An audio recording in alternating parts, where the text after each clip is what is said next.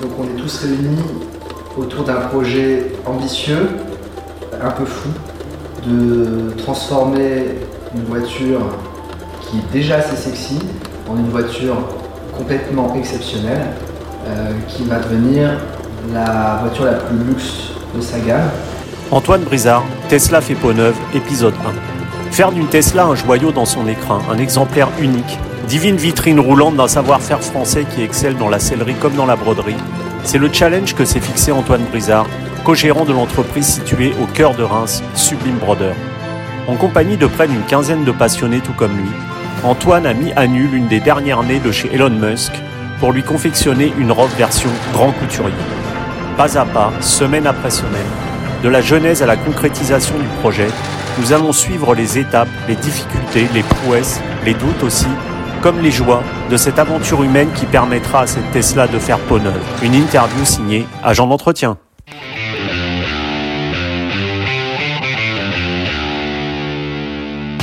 Antoine Brizard, bonjour. Bonjour. Vous êtes co-gérant d'une société de broderie euh, située à Reims qui s'appelle Sublime Broder. Je voulais savoir, avant d'évoquer justement ce projet ensemble qui vous anime aujourd'hui, est-ce que vous pouvez nous dresser un, rapide portrait de votre société, de ce métier de brodeur qu'on ne connaît pas forcément très bien? Eh ben oui, avec plaisir. Donc nous, euh, effectivement, on est basé à Reims. On a commencé euh, cette activité-là il y a presque huit ans et demi. Euh, en 2011. Du coup, on a commencé sur les marchés. On, avait, on a créé cette boîte. On avait un petit concept. Comme souvent les jeunes créateurs, c'est qu'on n'avait pas d'argent. Donc on a commencé sur les marchés, ce qui était pas mal. Euh, et puis on a déménagé cinq, six fois, un peu comme une start-up. Euh, donc on est passé d'un garage à, une pépinière en entreprise euh, à 15 mètres carrés, voilà. Et donc là, on a réussi à s'installer maintenant vraiment dans le centre euh, de la ville, ce qui nous permet d'avoir une réactivité et puis une proximité avec notre quartier qui est assez sympa. Et puis euh, donc le marquage textile, entre autres la broderie. Donc c'est de prendre des supports textiles, euh, du blouson, du t-shirt, de la casquette, de la parka, de la doudoune sans manche qui a ces tendances, et de venir euh, mettre la marque de nos clients dessus. Donc nous, généralement, on essaie de pas parler de vêtements publicitaires, mais de création de marque euh, à l'effigie de nos clients. Mmh. donc voilà un peu le métier. Donc on, on c'est avec du fil et une aiguille, des grosses machines qui pour la plupart viennent du Japon. Et c'est un vrai métier d'artisan, de savoir-faire. Euh, donc voilà un peu euh, l'évolution et c'est un métier où on apprend tous les jours parce que les supports changent, donc les techniques de broderie changent. Il y a une grosse partie de programmation informatique hmm. qui est très importante et puis après il y a la partie réelle en production. Euh, donc voilà, c'est un métier très passionnant qui est tout le temps en évolution. Et, donc voilà. Et donc là, vous êtes euh, à l'origine d'un projet d'envergure hein, qui est de customiser une Tesla donc euh, grâce à des matières nobles, principalement du cuir d'ailleurs, vous m'aviez dit, et montrer en fait le savoir-faire des, artisans français dans, ces corps de métier qu'on a l'habitude de retrouver essentiellement dans le domaine de la, de la haute couture ou de la maroquinerie de luxe. Comment est, née une telle idée justement? Eh ben en fait l'idée, ça fait quelques années qu'on désirait faire euh, une pièce vraiment d'envergure pour nous. Euh, qui pouvait montrer notre savoir-faire et de, enfin surtout montrer ce qu'on savait faire de mieux, euh, en n'ayant aucune contrainte de temps, euh, donc d'argent, euh, et permettant d'exploiter au mieux notre savoir-faire. Donc c'était pas facile de trouver un, un, un, bon support pour ça parce que euh, on travaille pour euh, des très belles maisons de luxe, donc on a, mais on a un contrat de confidentialité. Euh, quand les autres maisons de luxe, ça nous l'a encore fait hier, nous demandent un book de nos réalisations, on, on peut rien leur montrer parce que tout ce qu'on a fait d'exceptionnel, qui nous a pris du temps, beaucoup de recherche, de développement, on peut pas le montrer. Hmm. Donc on s'est dit, faut qu'on trouve un bon support. Et n'ayant pas de voiture de fonction, euh, voilà, on s'est dit, bah ça serait peut-être le support génial, ça pourrait nous faire un showroom de notre savoir-faire euh, roulant qui peut se déplacer. Donc on s'est dit que c'était vraiment la bonne idée. Et, pour quelle raison justement le, choix, euh, le choix du modèle de voiture s'est porté euh, naturellement sur une euh, Tesla? Alors au, début, euh, on était sur de l'électrique, mais plutôt de marque allemande. Euh, Tesla pour nous c'était c'était cher, c'était le modèle S, on connaissait pas bien la marque. moi j'étais monté une fois dedans, c'était un vaisseau spatial, mais je pensais pas que c'était accessible. Mmh. Euh, voilà. Et en fait, un jour, on était en train de discuter avec mon associé dans le bureau euh, de la voiture de fonction qu'on allait prendre. J'avais fait plusieurs essais de modèles avec les concessionnaires locaux avec qui on bosse en plus. Et euh, là, j'ai un de mes clients qui rentre, qui est devenu un ami d'ailleurs, euh, et qui m'explique que faut qu'on achète une Tesla Model 3.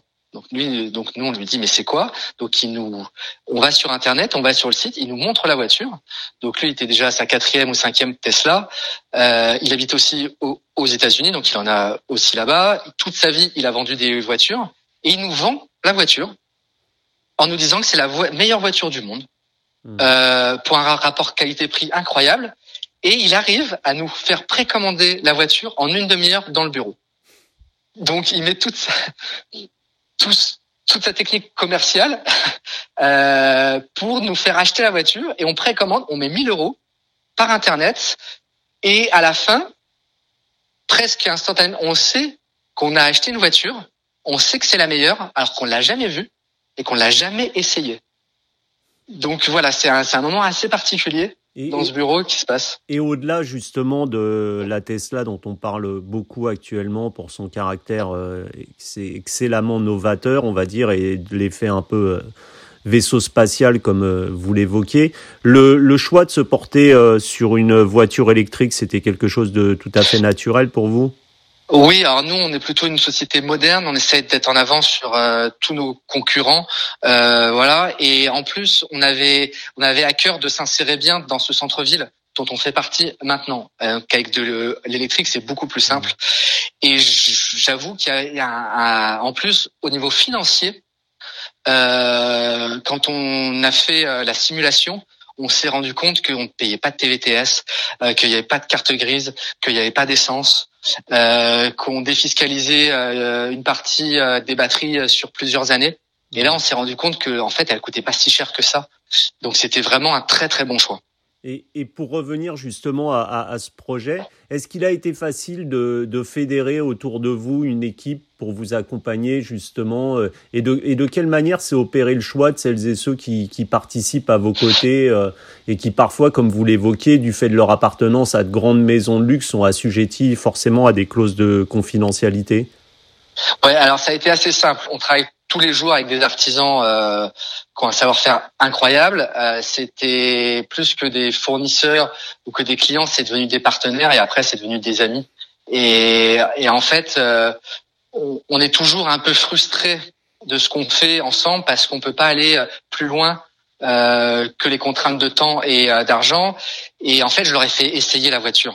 Ils sont montés dedans, ils l'ont conduite. Et pendant qu'il la conduisait, je leur ai expliqué que j'avais un projet pour cette voiture-là.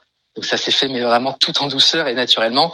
Et ceux qui étaient assujettis, qui le sont hein, encore, bah, à des contrats, euh, voilà, qui sont assez contraignants euh, pour des grandes maisons de luxe, euh, ils se sont tout de suite projetés dans le projet que je leur ai expliqué.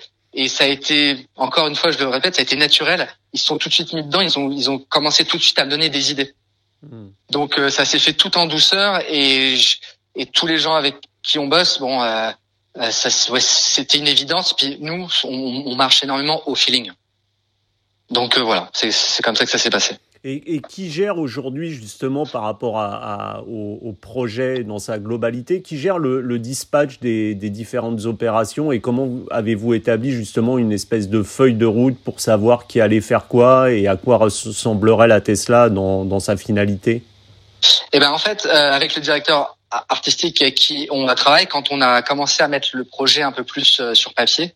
Euh, tout de suite, on a on a imaginé euh, les process de, de fabrication et euh, on a par rapport aux compétences dont, dont nous disposions, on a pu euh, segmenter la voiture et se dire bah voilà le cellier va pouvoir s'occuper de cette partie-là, le maroquinier il va pouvoir venir nous faire toute la partie de la bagagerie sur sur mesure. Donc ça s'est fait aussi assez naturellement, mais on a fait tout ça en fonction des compétences des personnes qui nous accompagnaient sur le projet.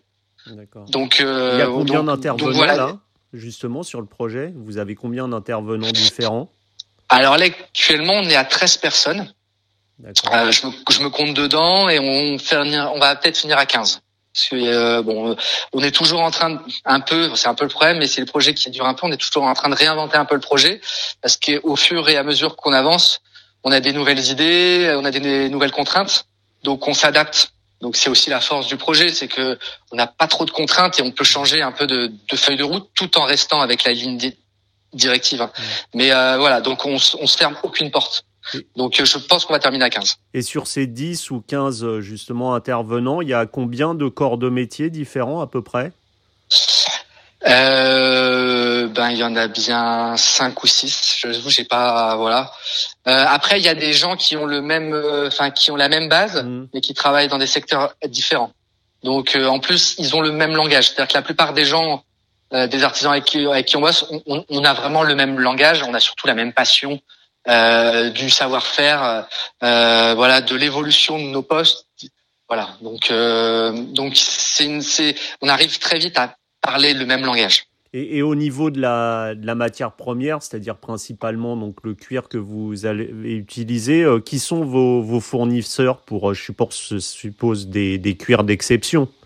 Alors oui, alors là on a eu la, énormément de chance hein, à force de côtoyer les, les belles maisons parisiennes. J'ai rencontré des tanneurs, dont une tannerie qui s'appelle Sottebello, euh, qui est en Italie et qui et qui fournit, que ça soit en maroquinerie ou en ou en habillage de voiture ou d'autres, qui fournit les plus grandes maisons du monde, que ça soit française, euh, allemande, euh, américaine, voilà. Et donc euh, lors d'un d'un dîner, je leur ai parlé un peu du projet et ils ont été vraiment très emballés. Ce sont des gens qui sont très novateurs qui essaie de réinventer la tannerie de, de demain, parce qu'on va sur des choses un peu plus écologiques. Euh, et quand je leur ai expliqué le projet et tout ça, euh, ils m'ont tout de suite suivi. Je leur ai demandé s'ils pouvaient me développer un cuir spécial voiture où il y a beaucoup de contraintes, hein, mmh. euh, de normes feu, de tâches, de choses comme ça, tout en gardant cet aspect cuir de maroquinier. Euh, et puis j'aurais surtout demandé qu'ils me le fassent à la couleur que je souhaitais. Et ils ont, ils m'ont suivi. Et euh, à la fin, euh, ils m'ont fait le cuir et ils nous l'ont offert. Donc c'est juste incroyable parce que ça, ça coûte très très cher. Surtout qu'il faut au, moins une bonne vingtaine de pots pour faire une voiture comme ça en euh, intégrale. Donc euh, voilà, une, une, une, belle rencontre encore, un bon feeling.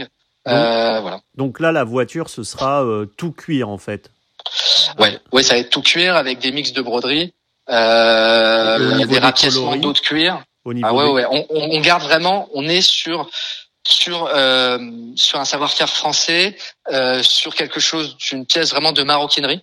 Hmm. Euh, voilà, on est sur ces codes-là, de du luxe et du savoir-faire français. Et, vous, et au niveau des nuances, vous avez choisi plusieurs couleurs de cuir ou euh, il y a une certaine unité dans la dans la globalité du projet et de la Tesla telle qu'elle vous l'imaginez finie? Ouais, il y a il y a trois couleurs qui vont se chevaucher. Euh, donc la voiture est blanche, euh, le cuir est, est, est, est, gold, et après on a des accessoires noirs. Hmm. Donc en gros, ça va être les trois couleurs. Voilà, on, on, on essaie de rester très très très très basique, toujours en reprenant ces codes du luxe, de la maroquinerie. Euh, voilà. Et, euh, et, outre justement euh, la, la, sellerie des sièges, du volant, des coffres, est-ce que vous avez prévu quelques, on va dire quelques petites surprises pour euh, faire justement de cette Tesla un modèle totalement unique? Oui, oui. Donc on s'est encore inspiré. je répète, je rabâche de ce qui se fait dans le luxe. Donc on a créé, comme je vous le disais auparavant, une bagagerie, donc accessoire sur mesure. qu'on va retrouver dans le coffre arrière de la voiture parce que ayant une voiture électrique, il n'y a pas de moteur, donc on bénéficie de plus de place. Et du coup, dans le coffre avant, nous allons retrouver ce qui se fait rarement, euh, mais nous allons retrouver un bar à champagne. Donc ça, c'est c'est l'une des grandes c'est l'une c'est l'un des grands développements de la voiture. Donc on va avoir un bar à champagne. Nous avons euh, été sponsorisés euh, par le Champagne Comtesse de Cérès qui nous accompagne sur le projet. Et donc ça, ça va être une grosse, c'est une grosse partie à faire parce que c'est pas simple. Et puis, euh, ce sera une cave à champagne euh, réfrigérée? Ah, ça c'est, c'est voilà, ça. On va voir comment on peut le faire parce que euh, il y a pas mal de contraintes techniques. ça, j'y reviendrai un peu plus tard. Mais donc, euh, donc voilà, on est, on est, on se ferme aucune porte. Hmm. On veut vraiment faire quelque chose avec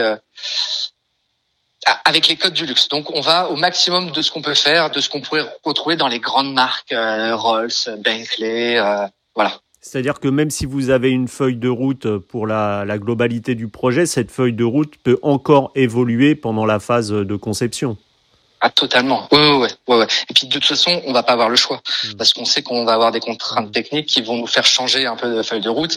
Et c'est dans ces cas-là où il faut avoir les bonnes idées et qu'on peut avoir des très bonnes surprises comme des très mauvaises. Mais ce, ouais. Mais voilà, on, le concept du projet, c'est qu'on se ferme euh, aucune porte et qu'on n'a pas de contraintes d'argent ni de temps hmm. au maximum. Et euh, justement, euh, après cette mise en lumière euh, du, savoir-faire français que va représenter ce, projet de, Tesla customisé et la réalisation donc d'une voiture qui serait une voiture d'exception, est-ce que par hasard vous comptez la proposer à Elon Musk, qu'on connaît donc fondateur de Tesla et de SpaceX, qui est très très au fait justement de projets novateurs? Alors la proposer, oui, effectivement, quand on aura notre dossier de presse et tout ça, on, on essaiera euh, d'envoyer à ses équipes. Euh, quand on va la présenter sur Instagram et tout ça, on va le taguer, c'est sûr. Euh, oui, c'est une envie, mais bon, enfin, vous connaissez mmh. euh, surtout avec son actualité de ces derniers jours, euh, on n'a pas la prétention que que ça l'intéresse en tout cas. Hmm. Mais euh, oui, oui, ça nous ferait ça nous ferait plaisir que Tesla soit au courant de ce qu'on a fait et qu'il y jette un œil, c'est sûr. Mais bon, on est ça, ça, ça reste un rêve. Hmm. Parce que là, dans l'absolu, la, voiture, comme vous me l'aviez dit, c'est une voiture euh, donc euh, de fonction pour la société que vous avez achetée, je suppose, avec euh, vos propres deniers. Donc la finalité, c'est de, de quand même avoir cette voiture pour vous, la conduire et que ça soit une, une, une sublime vitrine de, du savoir-faire français en matière de maroquinerie et de luxe. Exactement. C'est, on est en train de faire d'une voiture de fonction un prototype car. Ça sera pas une voiture très pratique pour rouler tous les jours. Hein. Ça restera mmh. plus une voiture euh, d'événement, de week-end. Euh, c'est notre showroom roulant. Euh, c'est notre vitrine, comme vous venez de le dire. effectivement, c'est ça.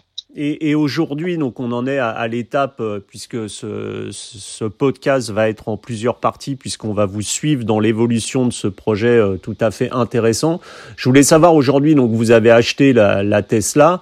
Quelle va être la première étape là où, quand on rentre en fait euh, vraiment dans le cœur du sujet, quand le, le projet devient de papier à réalité? Eh ben, en fait, on a déjà commencé cette semaine. C'est-à-dire qu'on a commencé à démonter la voiture. Donc là, elle est dans un garage euh, et on démonte chaque élément.